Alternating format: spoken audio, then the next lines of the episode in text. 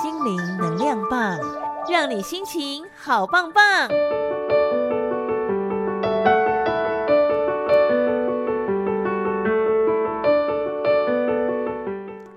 五点十一分，心灵能量棒单元，今天邀请到的是高正杰临床心理师，心师您好。哎，阿红好，各位听众朋友大家好。是我们今天要跟大家聊的主题呢，就是大家可能在网络上会看到一些用语，或者在新闻上可能看到一个用语叫做 PTSD 这个英文缩写。但有时候你想说，这个缩写到底代表什么样的意思呢？今天就是来请教一下心理师，PTSD 到底是什么啊？嗯，PTSD 是 Post Traumatic Stress Disorder 的缩写哈。台湾精神医学会的翻译正式名称是创伤后压力症。嗯哼，嗯，那很多人把 P PTSD 称呼为创伤后压力症候群。对，有点不太精确，因为症候群是一群同时发生的症状哈。但是不太确定这个是不是某一种疾病造成这样症状一起出现。嗯哼。但是我们那个创伤后压力症 PTSD 已经被确认是一种心理疾病。好，那确定的话就是它有明确的诊断的特征，知道这个疾病是怎么样发展的哦，然后也有相对应的治疗的方式这样子。嗯哼。那刚刚心理师有讲到说它有一些特征，那特征像是什么样的情况底下，可能我们就归类在它就叫做 PTSD 呢？嗯，好，如果要讲诊断，我我用很简单的方式哈，它其实有很两个大要件。第一个的话就是说，你必须是创伤哈，所谓创伤，都指的是说需要暴露在一个涉及到死亡、严重伤害哈，那像性暴力的那种创伤事件也是，经历的形式很重要哈。这一共其实有四种哦，比如说的话，第一种就是直接经历的啊，比如像那个空难的那种幸存的乘客。哦，那第二种的话是亲身目击了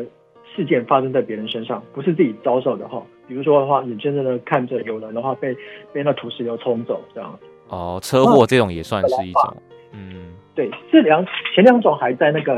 灾难现场，但是第三种的话是知道他不见得在现场，但是他知道这个事件发生在一个亲密的亲戚的或朋友身上哦，而且是。真正具有威胁性的死亡，而且必须是一个暴力的或意外状造成的哦，也就是说自然死亡不算哦。我举个例子，比如说的话，突然收到说啊，妈妈被那土石流活埋了这样啊，这有可能会引发创伤。但是的话啊，已经知道说，哎，妈妈的话久病了啊，然后寿终正寝，啊，这个消息就不算了。嗯嗯。那最后一种的话是一再的经历在。大量暴露在令人反感那种创伤细节里面啊，举个例子，像九月一那时候的话，地震之后，那有一些士兵被要求收集那罹难者的尸块，哦，这个就算哦。那这边要注意哈，透过电子媒体、电视啊、电影啊、图片那种暴露不算。比如说的话，有些人看到车诺比那种核灾那种纪录片，哦，他觉得很心里很难过，觉得是不是创伤？但是这不是哦，除非是跟工作有关系的哦，比如说像先前的话。在很多那种大量伤亡，像那个台铁的事件里面，协助遗体去辨识的有些人，比如说检察官、社公司，他们一直陪着家属看那种罹难者遗体啊，因为要辨识嘛，嗯，他暴露在这些细节里面，哦，这就有可能是让他们成为高风险的人，这样。OK，那这四种的创伤的经历，无论哪一种，其实都让人很难忍受哈。对，不过有很多人在这种很艰难的状况的话，其实啊，我上礼拜就有讲过，大部分人可以表现出心理韧性哈。你有遭遇，不见得会发展成创伤后压力症，不会变成 PTSD，不见得。哦，哦。因为的话，我上礼拜有讲过，就是说身心压力反应是人类在灾难中的生存本能，并不完全是生病啊。嗯，但是有很多人很关心，就是说的话，我有遭遇那这些事情，呃，那怎样的话才算是有 PTSD？好，第一个，这些你这些身心反应的话，必须维持一个月以上，一个月，而且的话强烈成一个月啊，而且强烈的程度的话，包含的话，呃，下面我分成四种啊，一。那就这四种是创伤侵入、逃避、麻木、生理警醒跟忧郁、悲伤。我一个稍微解释一下哦。嗯。第一种，什么是创伤侵入？嗯，它其实就是一个跟创伤相关的回忆或画面来来回回的。嗯、比如说的话，像有一个九二一受灾户的话，他其实本身没有什么受伤，但是他目睹自己的房子全倒，全倒这样子。哦，那这个画面的话，一不断出现在脑里面，而且的话，它不自主的出现，好像每一次出现的时候，好像在度经历的重重演一次这样子。天哪，这就有创伤侵入，哦，因为不自主嘛，所以说是一种创伤画面的侵入。嗯，那第二个是逃避麻木哈，这个反应的话，通常是哈，为了要避免想要弄像刚刚的那种创伤的反应会再次出现，所以就刻意的。去逃避会引发这个创伤回忆啊、创伤反应的那种情境啊，嗯，比如说像九一一事件的话，有一些美国的幸存者，他会刻意的去避免参加跟这个事件有关的纪念活动，甚至避免去 Ground Zero，就是双子星大楼的那种遗址的地方。嗯哼。那第三个是生理警醒哈，这个的话就是在创伤事件之后的话，然后一直出现。觉得好像是哈，一直面临危险，然后那种身体反应的话，有一些过度警觉哦。比如说的话，进机车事故以后，然后他机车事故之后的话，虽然的话本身的没有什么大碍，但是每一次在骑机车的时候的话，哎，只要有后面有车靠近，然后他就心跳加速、头皮发麻，然后他就觉得恐惧，那种过度的跟以前不太一样的状况。嗯哼。那第四种是忧郁悲伤哈。这个的话，就是在创伤事件之后的话，那种负面反应啊，尤其是忧郁、悲伤的话，逐渐恶化。那这样的状况的话，除了让人家觉得悲伤、无助啊，然后觉得会有空虚，然后甚至的话，可能有些人看到会整天想要哭泣，自己的话会感觉到食欲不振，然后的话睡眠会发生障碍，甚至还有注意力的话难以集中，没办法专心做完事情哈，不然就一直觉得很疲惫。嗯，那这四种。身心反应的话，哦，你有发生，不见得是说你一定有罹患 PTSD，哦，这如果这四种的话，强烈到让你没有办法维持日常生活，我那可能就是要注意了。比如什么叫无法维持日常生活？比如说该上班的、该上课的没有办法继续做了，嗯，然后可能更加互相要社交的，然后诶，妈妈要照顾家里啦，然后或者是说要照顾。或是家人要照顾老人家等等的话，嗯，他因为上面的这些压力反应没有办法再去做了，嗯、那么就有可能是罹患了 PTSD。嗯哼，哎、欸，想问一下心理师，刚刚提到那四种是说啊，我可能是属于第一种，我可能属于第二种，还是说有可能同一个人可能会同时间有好几个，可能一二三四都会有？同时间，对，可能会同时间好几个。哦，这只是其中一种方便的征兆啦。对，然后而且它是相对来讲，很多的身心反应里面相对比较严重，而且特殊啊。嗯哼，那这四种，它如果我今天想要寻求所谓的医生或者是心理专业人员的话，那我能够、嗯、这四种的处理方式会不一样吗？还是说其实有一套的处理方式呢？嗯，都不太一样。嗯，所以你要知道你是不是罹患 PTSD 的话，其实我觉得最好方式还是要寻求医疗团队的协助。哦，那呃有几种理由啦。第一个理由是说哈，有时候的话，透过那种诊断准则，我刚刚讲的其实是把诊断准则给它简化。对，那有些人可能就来做自我诊断哈，嗯哼，那其实很容易产生那种医学生症候群。所以医学生症候群就是说，医学生有时候在学什么疾病的时候，就会觉得说啊，我就是我就生那种病这样子。哦，自己当医生自己判断的。对对对对，以前的话常会发生在医学生、医学系的学生身上，可是现在因为网络发达。嗯，很多人自己去查，哎，我是不是得了什么什么病？比如说以前 COVID 那那 COVID 在那个什么大爆发的时候，大家就去唱，哎，我有这样子啊，我是不是得了这样子？哦，OK，这个症状是什么？哎，我好像有哎，这样。对对对对，这其实是一种我们称为叫确认偏误啦。就是说的话，我们自己在讲，哎，想要自我诊断的时候的话，啊，然后就一直寻找说啊，符合这个东西，然后然后就就会觉得自己生病哈。嗯哼。所以自己诊断自己其实就很难客观。是啊。所以你要寻求，你真的要知道自己是不是，呃，罹患这个疾病的话，你还是要寻求医疗人员的帮忙。OK。然后第二个理由的话是，其实的话，除了 PTSD 啊，创伤后压力症以外的话，呃，在战争之后的话，还有很多的心理疾病很容易发生，不是 PTSD，比如说啊，焦虑、忧郁，然后药物成瘾、酒精成瘾这些的话，嗯，这些人的话，在遭受了战争之后的话，其实他们并不符合创伤后后。压力症的诊断，但是的话，他们受的影响其实也很大，并不亚于创伤后压力症啊。比如说的话，有些人在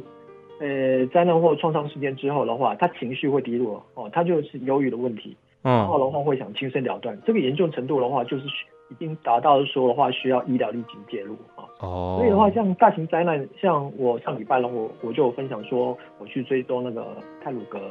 车祸事件的那个什么志工他们，嗯哼，我追踪他们不是只有追踪他们有没有罹患 PTSD，我是追踪他们焦虑、忧郁的问题，嗯哼，然后是不是有使使用一些酒精啊，然后使用助眠剂来帮助睡眠这样的状况，嗯哼，然后诶、欸，第三个理由的话，有些人可能觉得说的话，哦，那我不用诊断准则，我用一些量表，哦，筛检量表来自我诊断这样。子，但是说实在，这种筛检量表的话，其实限制很多哈。嗯，比如说网络上面的话，有一些有很多的像 PTSS、PSCL 这种这一类的那个量表哦，这些量表其实很讲究它使用的时间点哦，时间点使用，哎，时间点，比如说的话，在在事件的期间的话，你过早使用，比如说，哎，刚发生就使用，或一个礼拜你就使用，或过完使用啊，一一两个礼一个两个月之后你再使用的话，都会影响到准确性哈。对了，那心境上就不一样啊。对，没错。而且这一些量表，它的设计目的，它其实是设计给心理卫生专业人员还有研究人员使用啊。它的目的的话，它其实要找的是那一些有症状，但是其实他没有没有自觉那些人哦。但是我会自己去判断那些人的话，哎，他其实会怀疑自己有没有，这目的就不太一样。嗯嗯。所以基于以上三点，我的建议是，与其判断自己是不是生病哈，不如去像我刚刚有讲的。你要考虑的是，你要去思考的是说，我的生活是不是受到影响？嗯，所谓受到影响，就是说我没有办法去做我应该要做的事情。哦、嗯，那像我们以前碰到，就是说啊，小孩子的妈妈，三岁小孩子妈妈的话，诶、欸，因为失眠，她是没有办法好好照顾小孩。对，哦，然后有一些的话，其实那种是家中经济支柱啦，啊，却没有干不不敢出去去工作哦，因因为的话空难的关系，啊，所以死的话，他不敢再出去这样子。嗯。只要生活受到影响，我觉得必须要去纠结是不是符合创伤后压力症的诊断，不需要去去讲啊。然后你也不需要去筛检量表去看得分哦。我觉得就是直接去找心理卫生或精神医疗的专业团队哈。现在的话，各县市的话都有心理卫生中心，嗯嗯，然后医疗资源的话，其实以台湾来说的话，就近性还蛮好的，所以会去找这些团队和专家来协助的话，我觉得是比较好的方式。那我我真的呃有这样的需求，那我去找专业人员来提供我协助。啊，我具体来讲，我可以获得到什么样的改善呢？或者他可能会怎么样来嗯嗯来改善我目前遇到的问题呢？嗯，好，